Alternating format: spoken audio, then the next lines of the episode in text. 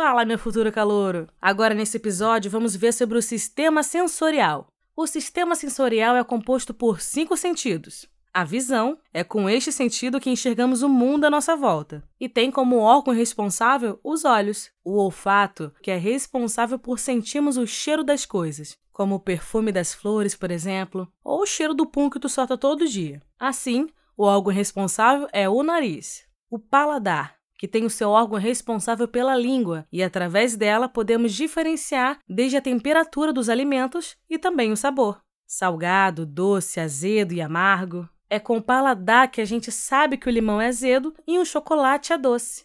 A audição, neste sentido, nos proporciona detectar sons à nossa volta e ouvir nossas músicas. É com sua audição que você me escuta, essa voz maravilhosa. E seu órgão são os ouvidos. E o quinto sentido é o tato. É através deles que sentimos o toque. E muito embora associamos as mãos como um órgão responsável, o tato pode ser sentido por quase todo o corpo. Embora cada sentido tenha um órgão responsável, todos eles enviam mensagem para o cérebro.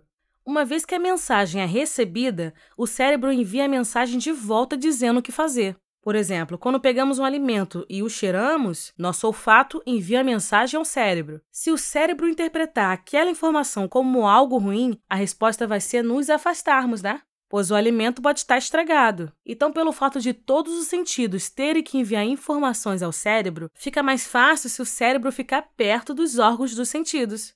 Ah, fala sério, esse episódio foi muito tranquilo. Tenho certeza que tu entendeu direitinho. É isso aí, futuro calouro, por hoje é só. Até o próximo episódio, hein? Beijo e tchau!